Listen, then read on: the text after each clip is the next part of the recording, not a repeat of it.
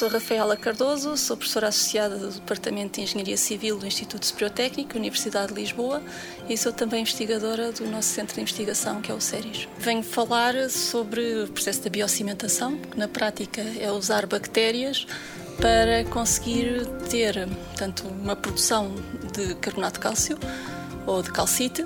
A biocimentação é uma técnica ecológica, uma técnica verde.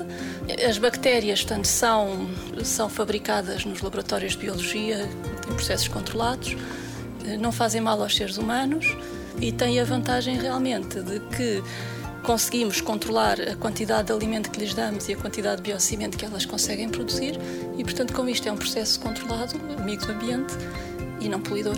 Em relação às aplicações que nós costumamos usar para este tipo de tratamento, portanto, elas podem servir para a melhoria dos solos, em zonas controladas, zonas essencialmente, por exemplo, em encontros de, de pontes, reforço local de fundações, minimizar a erosão interna nos solos. Existem ainda alguns desafios nas quantidades de bactérias que nós temos que produzir, porque estamos a falar de volumes brutais tanto de solo que é preciso injetar. Para produzir um litro, por exemplo, para ficarem com uma ideia, demora uma semana a produzir um litro de solução com bactérias.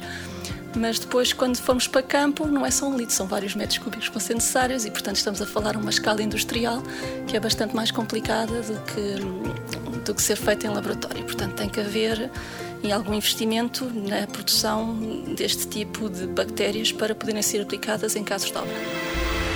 90 Segundos de Ciência é uma produção conjunta Antena 1, ITQB e FCSH da Universidade Nova de Lisboa, com o apoio da Nova Artis.